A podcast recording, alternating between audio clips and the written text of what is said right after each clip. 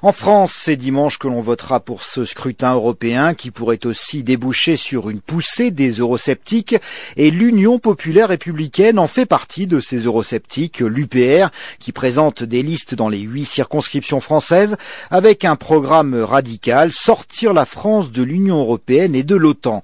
François Asselineau est le président de l'Union populaire républicaine. L'euro est en train de mener à l'appauvrissement général de la population française euh, nous sommes en train de voir apparaître les prémices du démantèlement de la sécurité sociale. Ce qui nous attend dans les mois et les années qui viennent, c'est d'avoir un démantèlement de la sécurité sociale avec l'apparition d'une médecine pour les riches et d'une médecine pour les pauvres. Les traités européens fixent dans le marbre des traités des politiques économiques et sociales euh, qui sont des choix politiques sur lesquels on ne peut pas revenir.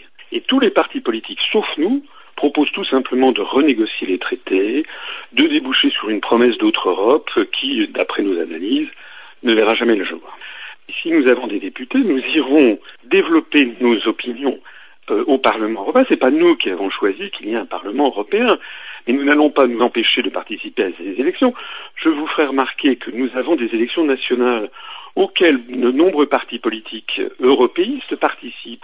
Je ne vois donc pas pourquoi nous ne ferions pas la même chose en miroir, afin de faire sortir calmement, posément, sereinement et juridiquement la France de l'Union européenne de l'euro et de l'OTAN.